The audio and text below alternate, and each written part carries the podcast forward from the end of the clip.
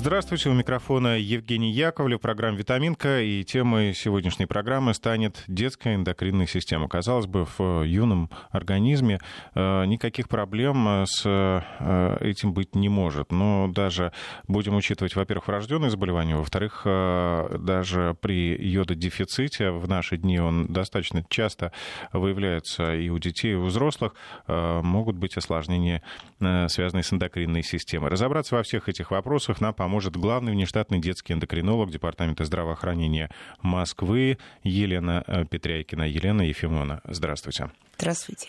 А, давайте просто по частям вот разберемся, а, из чего стоит эндокринная система, как она работает эндокринная система организма, в том числе детского, является частью Э, нейроэндокринной системы, и под ее контролем находятся практически все органы и ткани, вся жизнедеятельность организма. А, эндокринные железы на самом деле всем известны даже далеким от медицины людям. Это гипоталамус, гипофиз, это часть центральной нервной системы, это щитовидная железа, Э, эндокринная часть поджелудочной железы, надпочечники и э, э, яички у мужчин, яичники у женщин. Это вот такие основные эндокринные железы. Естественно, эндокринные клетки есть во всех органах организма, но это вот эндокринные железы, характеризующиеся тем, что секрет, который они вырабатывают, гормон, выделяется сразу в кровь, без протоков и этим обусловлено мгновенное действие. То есть сразу в кровь. То есть если что-то происходит, то, э, то есть не так, то сразу же это отражается на организме да, моментально. Да, совершенно верно. А, ну, щитовидная железа, да, я так понимаю, чаще всего вот э, в зоне да. риска. Да. А какие э, заболевания щитовидной железы чаще происходят у детей? Ну, у детей э, наиболее самое частое эндокринное заболевание – это э, так называемый диффузный нетоксический зоб, или зоб – это увеличение щитовидной железы. Э, щитовидная железа действительно уникальная эндокринная железа. Во-первых, она так скажем, самая незащищенная эндокринная железа, потому что она находится прямо под кожей. Э, то есть и, соответственно, наиболее подвергается воздействию всех э, вредных веществ, которые всех неблагополучий экологических, если они есть. А что именно вот влияет? Вот из нашей повседневной жизни какие негативные факторы больше всего влияют на щитовидную железу? Ну, наверное, прежде всего э, классический это потребление йода этот фактор. Вы совершенно правильно сказали про йод-дефицит. Москва является зоной э, легкого иммунодефицита. Различные регионы России в разной степени страдают э, дефицитом.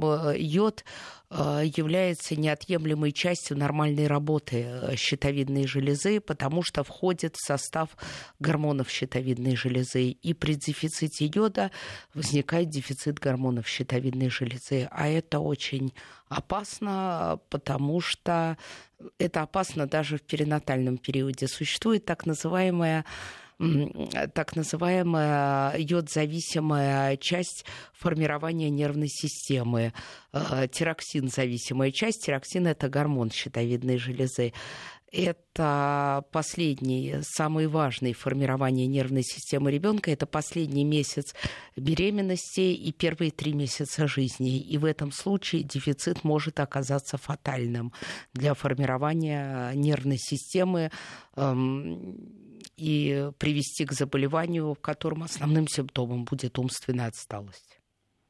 А, поэтому э, в период беременности прописывается ряд каких-то э, препаратов э, или препараты или просто вот обычная соль уже по соотношению польза-риск во всех клинических рекомендациях и международных, и российских женщина должна получать 200-250 микрограмм йода. И практически во всем мире э, предпочтительнее получать это в виде э, поливитаминов для беременных, либо отдельно в виде калия йодида, как соль наиболее, э, наиболее легко усваиваемая организмом.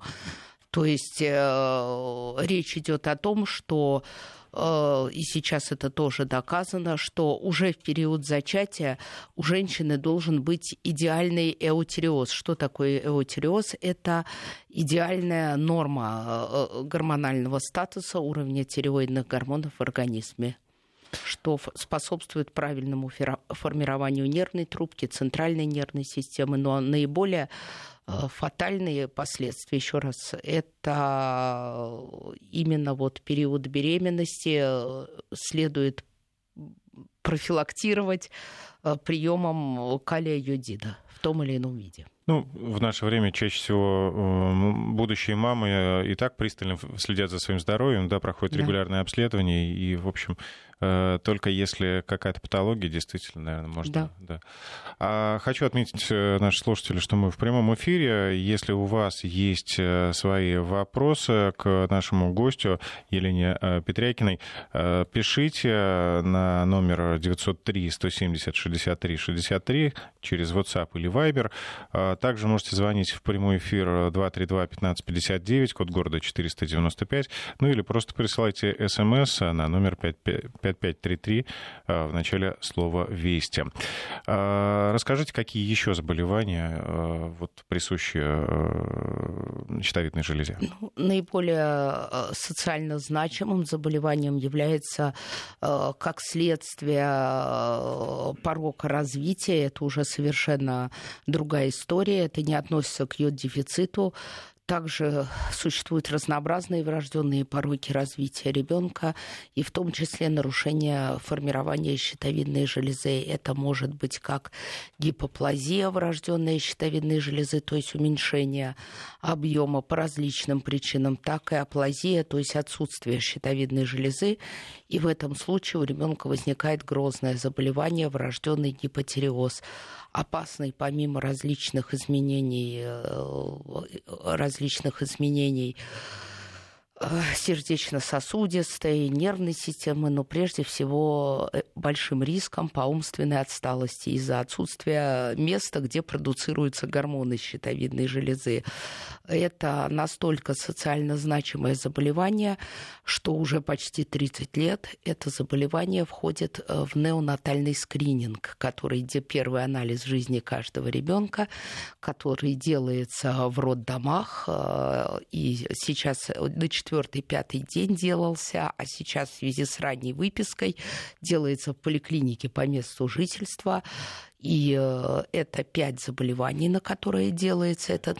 Это вот тот самый, который из пяточки берется. Да, да, да. Первый анализ жизни ребенка, неонатальный скрининг. А, традиционно в России во всех регионах он делается на 5 заболеваний. А, в Москве с 2018 года он делается на 11 заболеваний. А, это решает э, увеличение скрининга. 5 нозологий – это общероссийская программа. Увеличение скринируемых заболеваний – это решение региона. В Москве с 2018 года делается 11 нозологических форм на скрининг. И, э, насколько я знаю, во Владивостоке э, делается на более чем 20 заболеваний. Это те заболевания, раннее выявление которых позволяет полностью предотвратить инвалидизацию и смертность. То есть, когда есть такое лечение, когда путем замещения приема этого лечения ребенок становится абсолютно здоров. Да, он получает заместительную терапию, потому что утрату органа невозможно восполнить, но ребенок может расти и развиваться так же, как его здоровые сверстники. Именно поэтому на четвертый-пятый день, именно поэтому быстро поставить диагноз и быстро начать лечение. Лечение врожденного гипотереоза очень легкое. Это прием с утра адекватной дозы гормонов щитовидной железы э, внутрь, то есть это не уколы, это постоянный прием препаратов щитовидной железы, в частности левотироксина того самого гормона. А, врожденный э, гипотереоз встречается с частотой э, где-то один на пять тысяч новорожденных. Из врожденных заболеваний эндокринных он самый частый. В Москве, э, насколько я знаю, до 60 детей ежегодно выявляется с врожденным гипотереозом и адекватно и успешно лечится. А вот региональные факторы, с чем они связаны? Ну, как и все врожденные пороки развития, э, это вещь совершенно мультифакторная. Нельзя сказать, что они увеличиваются или уменьшаются. Скорее улучшается наша диагностика, улучшается осведомленность врачей. Опять же, работает скрининг, когда еще до появления клинических симптомов мы видим э, снижение гормонов щитовидной железы ну, скорее всего, это различные хромосомные аномалии, это генетические поломки. А вот вы упоминали Владивосток, там 20 показателей, Более, да? да? По-моему, 23. Это связано тоже с техникой, с э, развитием медицины, или там вот тоже какие-то региональные особенности? Нет, это исключительно решение регионов. На самом деле в разных странах скрининг э, неонатальный э, по-разному делается. Это вещь довольно-таки дорогостоящая, но очень социально важная, поэтому все считают, там в Германии скринируется более 40 заболеваний. Главный показатель Э, это то, что именно ранняя диагностика, то есть в период новорожденности, позволяет полностью нивелировать симптомы э, заболевания. В более понятно, что это э, когда уже будут клинические симптомы, заболевание станет очень заметным, но это совершенно другой эффект лечения, чем начатый еще до появления клинической симптоматики. А родители какие факторы должны насторожить, э, чтобы они обратились к, э, отвели своего ребенка к специалисту? Ну, прежде всего, имеется в виду заболевания не врожденный гипотереоз, а другие заболевания щитовидной железы, потому что Э, врожденный гипотереоз, он скринируется и ну, скринируется понятно, везде этапе, в России, да. если не считать единичных буквально случаев, когда по непонятным причинам родители отказываются от скрининга ну, это трудно объяснимая ситуация. Это вот влияние какое-то общественное такое? Да, это... ну, так же, как антипрививочники, это какие-то удивительные люди, с моей точки зрения, современные мамы. Это мамы, которые выросли в тот период, ну, так скажем, когда никого ни о чем не спрашивали. То есть они полностью привиты, они скринированы, они такие молодые, красивые, здоровые, почему-то у них возникло некое мнение, они хотят эксперимент какой-то поставить, то есть у них есть возможности, они имеют свое мнение. Это очень неправильно, и это оставление ребенка э, в опасности. Ну, это мое мнение. Вот. А другие заболевания, то есть все зависит э, от периода детства, так скажем. Ребенок до трех лет э, растет и развивается, в том числе физическое и умственное развитие за счет гормонов щитовидной железы поэтому он осматривается педиатром, и в случае задержки физического развития это рост, вес. В случае появления у нас очень хорошая диспансеризация, мне так кажется, позволяющая оценить все основные параметры. Эм, вот, конечно, прежде всего задержка физического и полового и умственного развития должны привести ребенка сначала к педиатру, а потом э, для оценки всех этих показателей, а затем затем быть направлены к детскому эндокринологу. Но не говоря уж о том, что даже если не приведут в декретированные сроки, это 3, 6, 14 лет, ребенок к эндокринологу попадет в рамках диспансеризации. Также, конечно, э, половое развитие ребенка, то есть ну, даже такой вот банальный фактор, как э, наличие яичек в мошонке, обязательно должно правильное формирование наружных половых органов также должно привлекать внимание и родителей, и детей. Ничего э, как бы само не исправится, не опустится. Это должны решать медики тактику. Вот, конечно, наличие каких-то отеков, э, замедление сердцебиения, ну и так далее, тоже должны настораживать. Вообще всем родителям всегда говорю, э, с участковым педиатром надо дружить, общаться, и лучше лишний раз показать ребенка, если что-то волнует, нежели не показать и составить свое мнение. Потому что известный факт, да, в медицине, спорте и политике разбираются все, но все-таки предпочтительнее все-таки общаться с профессионалом в этом Но... вопросе просто даже спокойнее будет. Все равно же э, сейчас все так устроено, что решение за родителями. Ну почему бы не послушать второе мнение? Я хочу, кроме кстати, своего. отметить, да, что у нас э, в студии настоящий специалист, главный внештатный детский эндокринолог Департамента здравоохранения э, города Москвы Елена Ефимовна э, Петрякина. Вы можете также задать свои вопросы, присылайте сообщения или звоните нам в прямой эфир. Ну и еще раз говорю, я, вот мое мнение тоже такое же, нужно прислушаться к мнению эксперта и все-таки э, слушать врачей. Речь идет о здоровье ваших детей.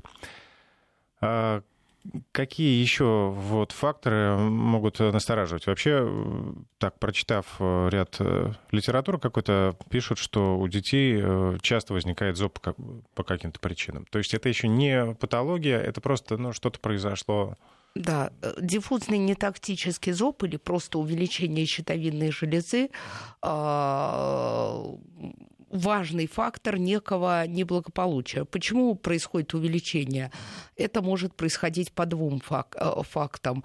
Это повышение гормонов щитовидной железы, как правило, э, это тиреотоксикоз, э, который вызывает гиперпродукцию ткани, когда фолликулы, а это структурно-функциональная единица щитовидной железы по каким-то целому ряду причин, ну, начиная там от банальной передозировки, дозировки йода и заканчивая аутоиммунным заболеванием, э, сбоем иммунной системы, начинают продуцировать э, в большом количестве гормоны щитовидной железы. Но в этом случае увеличение э, щитовидной железы не будет молчащим, да, то есть будут другие симптомы. Это сердцебиение, увеличение глазного яблока, так называемый экзамфтальм, это специфические изменения артериального давления, давление, повышенная потливость э, и другие симптомы. То есть это, как правило, замечается на фоне похудания. Это, как правило, замечается на фоне всего патологического симптомокомплекса. А есть увеличение щитовидной железы молчащее, без других симптомов. Как правило, это, наоборот, уменьшение продукции гормонов щитовидной железы, начиная как признак банального дефицита йода, и заканчивая, опять же, аутоиммунным процессом, так называемый аутоиммунный тиреидит, когда из-за сбоя иммунной системы э, количество клеток, которые вырабатывает щитовидная железа,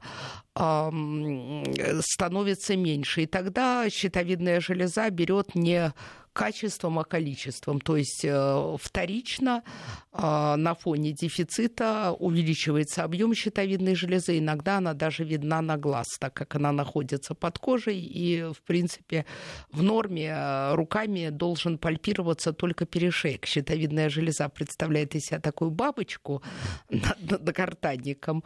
И в норме может пальпироваться только перешеек. А когда мы уже на приеме э, можем пропальпировать сами доли, или и тем хуже, если это даже видно, то, конечно, это уже признак неблагополучия. В абсолютных случаях это, как правило, дефицит йода который лечит, делается УЗИ щитовидной железы, э, опять же, все по назначению врача, гормоны, э, антитела обследуются, и если это доказывается дефицит йода, то назначается тот самый калий-йодид, который мы уже говорили, он, это безопасный препарат, но препарат это лечебный. То есть назначать его самостоятельно для улучшения, ну, с моей точки зрения, вот все вот эти рекламные да, предложения, не буду называть торговые наименования, но это калиодит, э, который предлагается просто дать детям и взрослым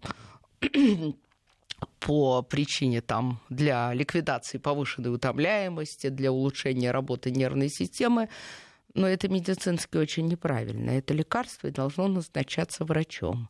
Единственное, что бесспорно нужно, и это доказано во всем мире, это прием йодированной соли как профилактика иммунодефицита. Вот это должно быть в каждом доме, это должно быть всеобщее. К сожалению, уже лет 20, в отличие от других стран, у нас никак не может приняться закон о, о, о всеобщем йодировании соли. То есть в других странах нейодированная соль просто не продается.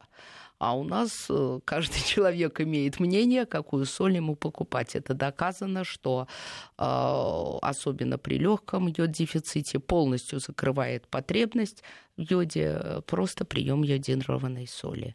То есть все таблетки должны назначаться врачами, и, как правило, это благодатно лечится. То есть э, если увеличение щитовидной железы вызвано дефицитом йода, то на фоне курсового приема йода, а потом перехода на йодированную соль, все проходит.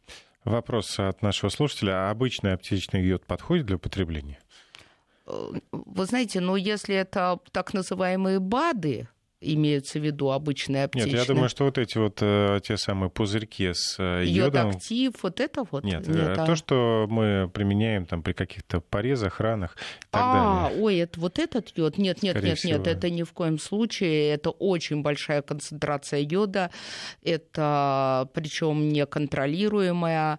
А, вы знаете, ввиду того, что щитовидная железа очень активно принимает йод, вот считается, что если какая-то вот беда совсем, и где-то произошел выброс радиоактивного йода, в этом случае э, населению будут э, надо раздавать йод, и в этом случае подойдет даже аптечный йод.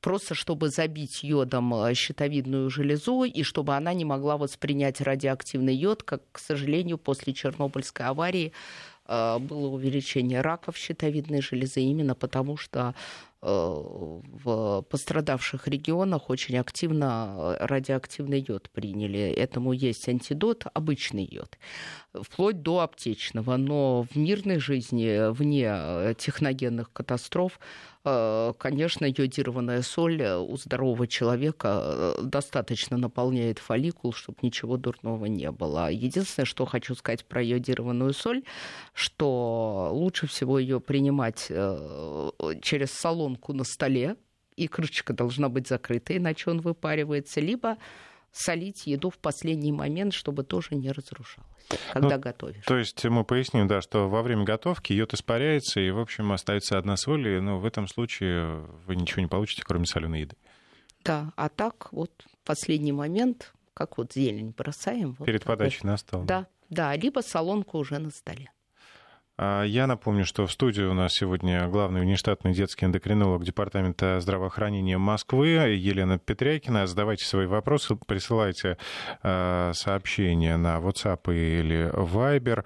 А, также вы можете позвонить к нам в эфир 232-1559, код города 495. Э, приходит вопрос, э, в частности, чем опасна передозировка йодом? Можно ли да, добиться передозировки? Да, конечно. Как правило, вот на моей практике, а я очень много лет заведовала отделением эндокринологии Морозской больницы. Это самое крупное в Москве отделение, принимающее до 80% детей с эндокринной патологией из Москвы, я могу сказать, что практически все э, э, йод-индуцированные, так скажем, тиреотоксикозы они были именно связаны с, э, перед, э, с избыточным приемом йода. Это как раз были э, там, ну, наверное, где-то середина 2000-х, начало там 2010-х, когда очень агрессивно шла реклама, и детей просто закармливали калием йодидом, и мы видели йод-индуцированные тиреотоксикозы. Они как, это опасно, потому что тиреотоксикоз очень сильно, как говорили старые врачи, кусает сердце. Ну, а чем это грозит, мы поговорим еще подробнее. Вообще хочется большую часть э, уделить йододефициту. Об этом сразу после выпуска новостей. Мы возвращаемся к разговору о детской щитовидной, э, о детской эндокринной системе, о щитовидной железе и о йододефиците. Напомню, что в студии у нас сегодня главный внештатный детский эндокринолог Департамента здравоохранения Москвы Елена Петрякина. А, Елена Ефимовна, вы упомянули, э, что йода, э, переизбыток йода кусает за сердце. Что имелось в виду? Переизбыток йода кусает сердце, так старые врачи говорили, это повышение сердцебиения, которое истощает сердечную мышцу, э, это высокое пульсовое давление, которое может привести к обморочным состояниям, это различные расстройства вегетативной нервной системы, головных, э, головные боли и даже развитие э, вследствие истощения мышц сердца, так называемой кардиомиопатии, даже вплоть до фатальных последствий, которые, которые крайне редко встречаются, так называемый тиреотоксический криз, который может э, привести даже к летальному исходу. Это крайне редко встречается. На моей памяти было два ребенка с тиреоток. Я давно работаю с тиреотоксическим кризом. Слава богу, все закончилось благополучно, но это очень тяжелая патология. Лучше до этого не доводить. Это вот расшифровка, что такое кусает сердце. Но это угу. вот действительно нужно прям увлечься э, приемом. Да, увлечься. Все же хотят хорошего, утомляемость, высокий интеллект. Э, та самая волшебная таблетка. Это далеко не так. А, много вопросов по поводу йодированной соли. Угу. Вопрос э, такой, что значит, с йодированной солью нельзя готовить, об этом мы уже говорили, что добавлять ее нужно в конце. А, говорят, мало того, что йод испаряется, более того, блюдо горчит, если во ну, время готовки применить йодированную Вы знаете, соль. ну это очень субъективное мнение. Да, да, бабушки наши там говорили, там пожилое поколение старшее говорит, что огурцы плохо засаливаются, но просто надо понимать, что во всем мире при соотношении риск-пользы приняли решение о всеобщем йодировании йода развитые страны, и там просто другого йода нет. И нельзя сказать, что они кушают не так вкусно, как мы, им все время горчит. Ну просто... Вот слушатели также утверждают, что вообще нельзя консервировать с йодированной солью. Ну, это некая такая иллюзия. Доказательств этому нету. Ну, тем более никто же не призывает э, к полному отказу от обычной каменной соли. Ну, еще раз говорю про развитые страны и вопрос э, йодирования соли после э, всеобщего и после этого практически сведения на нет э, приобретенного йод-дефицита, йод-дефицитных заболеваний. А, Анна спрашивает из Москвы, знакомые смешивали крахмал, вода и несколько капель йода. Все это становилось синего цвета, пили сами, давали детям, говорили полезно. Действительно, это возможно. Это на уровне народной, наверное, медицины, какого-то знахарства я не могу оценивать Вообще, полезность. Просто был это даже да... опыт такой, я помню, из школы, вот, с добавлением йода. Э, да, да, но нет, каждый родитель хозяин своему ребенку и может, в принципе, по закону как бы делать... Не... Но мне кажется, что все таки это на уровне эксперимента, а дети недостойны экспериментов, они достойны, наши дети, э, ведения Здорового их здоровья будущего. с позиции доказательной медицины и современных достижений все-таки медицинской науки, а не каких-то суеверий. А, ну, давайте еще несколько сообщений прочитаю. Большой резонанс вызвал, вызвал наш разговор про йодированную соль. А, значит, пишут, что консервация взрывается, а вот э, развитые страны, они не, консервируют, не консервируют дома. Вот в чем наше различие. Они все маринуют. Ну, это так, просто заметка.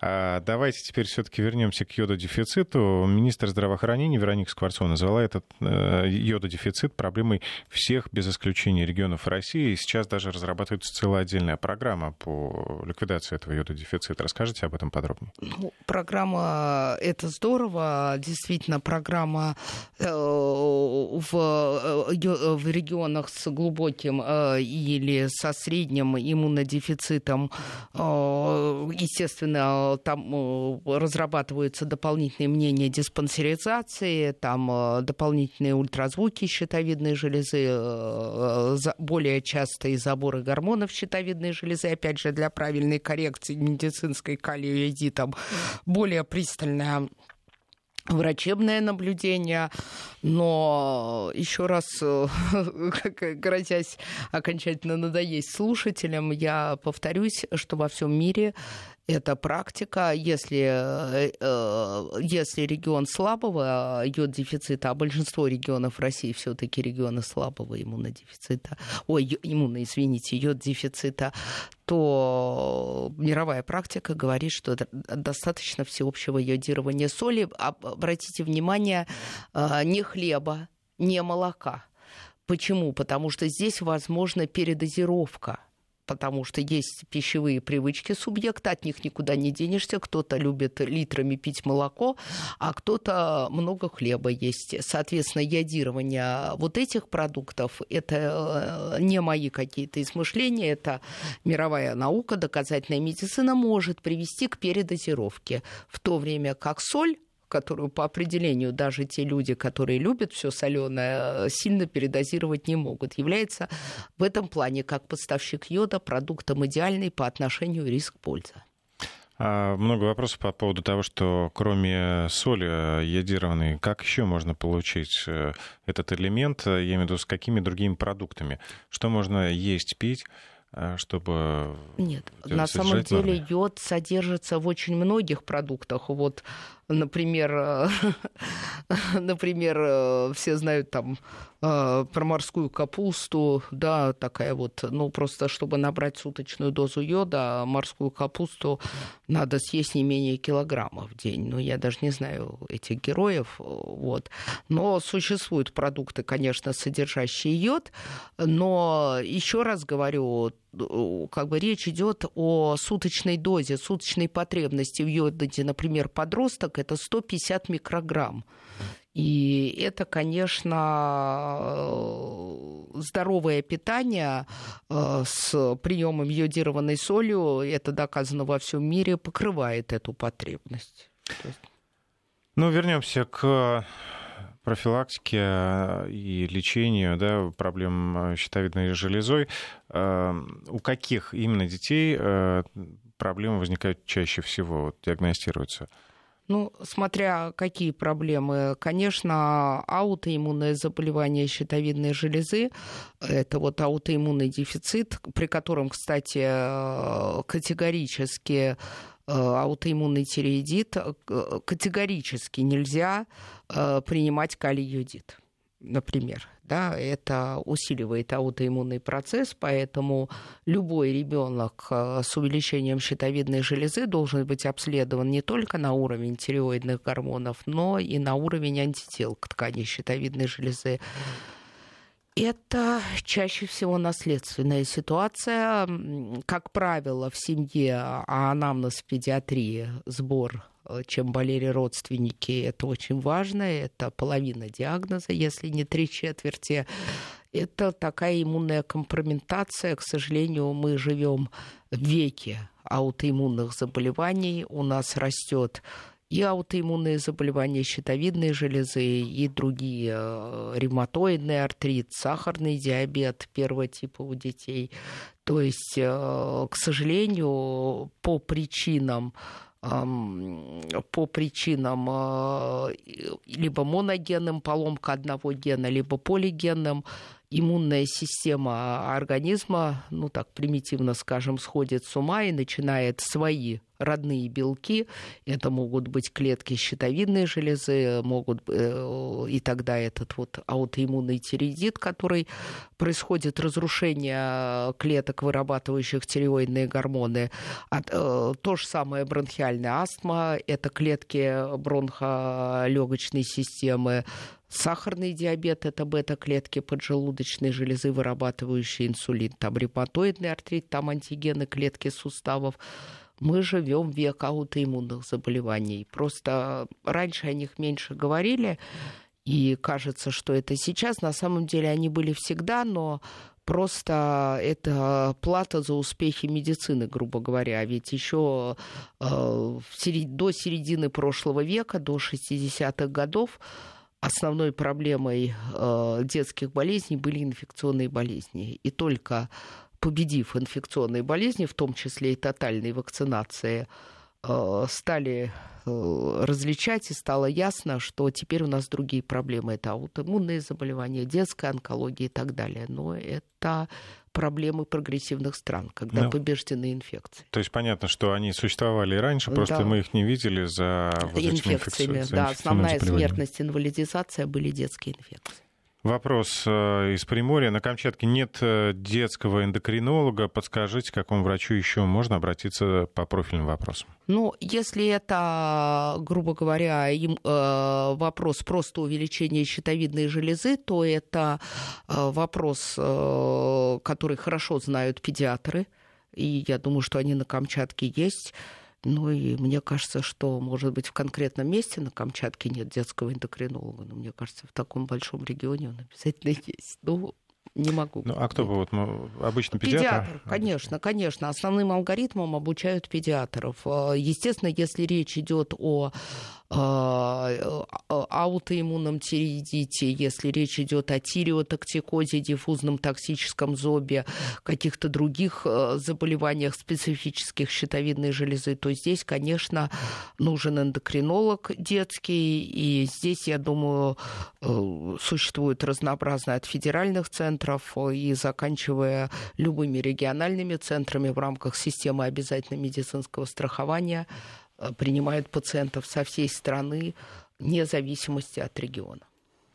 Я хочу напомнить номер телефона, потому что слушатели нам присылают свои вопросы э, на смс-портал. Хочется еще поговорить в эфире. Э, звоните, спрашивайте. 232-1559, код города 495. Прямо сейчас примем ваш звонок. Также все продолжает, между прочим, поступать комментарий по поводу йодированной соли. Ну, ну вот такое такое понимание, да, ну, в принципе, это отражение мнения в обществе. Ну, может, поэтому и не принимается закон о всеобщем йодировании соли, э, учитывая все мнения, но мы говорим только о медицинской части этой проблемы. А можно ли ребенку после года давать вот эту сушеную морскую капусту, ну, нори, которая применяется, например, да, там, при изготовлении роллов суши? Нет, можно абсолютно. После года ребенку вообще можно давать, когда у него уже есть 8 зубов, и э, как бы если все хорошо желудочно-кишечным трактом, после года ребенок переходит на общий стол. Ему можно давать все, и в том числе в его рационе может быть морская капуста. Но еще раз говорю, говорить о том, что если вы живете в регионе э, слабого, даже слабого иммунодефицита, йод дефицита, и э, что вы решите проблему морской капусты говорить нельзя. Но это вкусно, это полезно. Так же, как салатики, там всевозможные овощи, фрукты, конечно. Давайте ребенку. Что касается поездок на море, а, насколько они могут быть полезны а, детям, у которых нет патологии, и вредны, у которых патологии выявлены? Ну, само по себе море, э, на самом деле оздоровление э, это очень полезно. На самом деле в, э, в средиземноморских странах это известный факт, когда и жители приморских областей меньше испытывают гораздо йод дефицит и за счет морепродуктов, и за счет содержания йода в воздухе. Поэтому само по себе море не может быть... Вот активное солнце. Да, но вы знаете, что значит активное солнце? То, что э, с ребенком нельзя находиться на пляже с 12 до 5, это до 17, это общеизвестный факт. То, что ребенку лучше всего либо загорать э, под э, тентом, либо так называемое кружевное солнце, да, известный факт, под деревьями тоже факт. Конечно, если мы ребенка оставляем в самые под прямыми солнечными солнечными лучами и не ребенка, и взрослого, то никакой пользы в этом нет. Никто не отменял э, э, там, кожные заболевания в результате избыточной инсоляции, э, провокация аутоиммунных заболеваний в результате избыточной инсоляции. Это детям и взрослым одинаковые факторы риска. Но если придерживаться всех, так скажем, гигиенических требований, я не вижу причин э, не оздоравливаться на море. Знаете, такой э, советский лозунг, да, солнце, воздух и вода наши лучшие друзья. Но все, что чересчур, ну, все вредно. Даже, все э, делаем без фанатизма. Без фанатизма. Вот хотела, думала, можно сказать без фанатизма? Вот можно, без фанатизма. А у нас э, есть э, звонок. Э, Нина Васильевна позвонила в студию. Нина Васильевна, здравствуйте. Будьте добры. Елена Ефимовна, скажите, пожалуйста, через какое время можно повторить УЗИ щитовидной железы взрослому человеку? Классически самое Да, все, можно отвечать, да? Да, да, да, Нина Васильевна, извините, ага. не перебила. Вот, э, классический контроль УЗИ щитовидной железы, естественно, это назначает врач, потому что разные поводы, потому что там, если узел щитовидной железы, это одно, одна схема наблюдения, если просто увеличенный объем, другая схема наблюдения. Но, как правило, минимальный шаг это раз в полгода, чтобы что-то оценивать.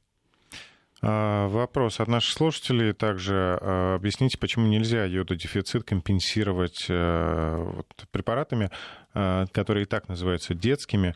Андрей из Москвы спрашивает. То есть что будет? А, может быть передозировка калия йодида. Я не знаю, что имеется в виду под детскими препаратами. Я знаю один универсальный препарат во всем мире. Это препараты э, калия йодида. Все-таки это препараты, и они должны назначаться после соответствующего обследования врачом и иметь конечную точку приема, не вечную. Дело в том, что вот мы это уже упоминали, что есть такой такое, э, такая причина увеличения щитовидной железы и снижения выработки гормонов, как аутоиммунный тиреидит, то есть поражение щитовидной железы. При нем тоже дефицит гормонов, но связано не с дефицитом йода. В этом случае препараты йода могут усугубить процесс. Поэтому лучше все-таки э, понимать, что мы лечим, так скажем. Э, а, профилактические мероприятия тоже должны назначаться врачом, но в регионах с тяжелым иммунодефицитом. Но еще раз, и об этом говорит Минздрав после соответствующего обследования. А, Елена Ефимовна, еще расскажите подробнее о том, как происходит вообще, в принципе, прием у эндокринолога. Вот мы приводим ребенка, что именно, как проходит вся процедура? Э, проходит... Просто визуальный осмотр? Или... Э, во-первых, э, визуальный осмотр, вес, рост, сбор жалоб, сбор гене... генеалогического медицинского анамнеза. Это очень важно в эндокринологии, потому что и заболевания щитовидной железы, и избыточный вес – это, как правило, семейная ситуация, и эндокринолог это внимательно выслушивает. Кроме этого, существует... Э, дело в том, что щитовидная железа очень доступная пальпации, то есть э, на ощупь. Да, это единственная железа, э, ее плотность, ее размеры. Коллеги могут посмотреть прямо на приеме, как и рост, вес, оценить половое, физическое развитие. Для этого не надо никаких высоких технологий технологий. И э, еще раз говорю, в плане диспансеризации в декретированные сроки делается УЗИ щитовидной железы. Если объем щитовидной железы при клиническом осмотре эндокринолога настораживает или, э, грубо говоря, какие-то есть уплотнения, симптомы, то дополнительно назначается на УЗИ щитовидной железы, оценивается гормональный статус. И, э, то есть мы живем в эпоху доказательной медицины. Мы не можем просто пощупать щитовидную щитовидную железу, сказать, она у вас увеличена, и радостно назначить йодид калия. Или, э, это нельзя. То есть обязательно УЗИ, обязательно гормоны, время доказать Кровь медицины. Сдаем, да? да, кровь это сдают. Можно напугать маленьких детей. Но сейчас это делается эффективно и качественно все-таки другие времена. А, есть у нас э, звонок. Клавдия Тимофеевна, здравствуйте. Здравствуйте. Я бы хотела э, спросить по поводу ребенка, год, ему три года, он не говорит плохо, понимает. Э, диагноз у него эпилепсия, и мама страдала гипертиреозом. Вот как можно помочь этому ребенку? Еще раз, э, у него гипотиреоз уже диагностирован? Это у мамы, у мамы. А, э, конечно, а, ребенок с такими симптомами от э, мамы, страдающей гипотиреозом, однозначно э, должен пройти консультацию детского эндокринолога. Ему необходимо оценить тиреоидный статус, то есть гормональный профиль на заболевание щитовидной железы, и сделать УЗИ щитовидной железы, потому что понятно, что есть еще, насколько я поняла, неврологические проблемы, но э, причину задержки э, развития э, как патология щитовидной железы в этом случае, тем более, что при семейном таком анамнезе надо исключить однозначно. Ну, надеюсь, мы сегодня успели осветить большинство вопросов. Да, если что-то не упомянули, Елена Ефимовна, на что еще можно обратить внимание? Ну, на самом деле в принципе, еще раз обращаю внимание, что эндокринная система ребенка эм, отвечает за его физическое и умственное развитие, за его половое развитие. Поэтому прежде всего надо обращать внимание на эти параметры, которым не надо быть медиком, чтобы оценить. И, конечно, хотя бы раз в год осмотр педиатра, который это оценит с помощью ростомера, весов, специальных таблиц, тестов. Это только очень полезно, просто убедиться в том, что все нормально. Не надо э, как, как, второе мнение, кроме личного мнения родителей. Еще раз говорю, призываю, это не больно, не вредно а только полезно. И у нас во всех, э, в Москве, по крайней мере, я все-таки главный детский эндокринолог Москвы, есть э, детские эндокринологи, мы работаем в тесной связке с педиатром, поэтому я уверена, что если педиатр что-то насторожит, он отправит. И э, вы будете спать спокойнее, и ваши дети тоже. А, спасибо, Елена Ефимовна. Напомню, что главный внештатный детский эндокринолог Департамента здравоохранения города Москвы Елена Петрякина была сегодня у нас в гостях. Запись программы если вы э, заинтересуетесь, можете также прослушать на сайте радиовести.ру. Спасибо всем, кто звонил и писал. Здоровья вашим детям.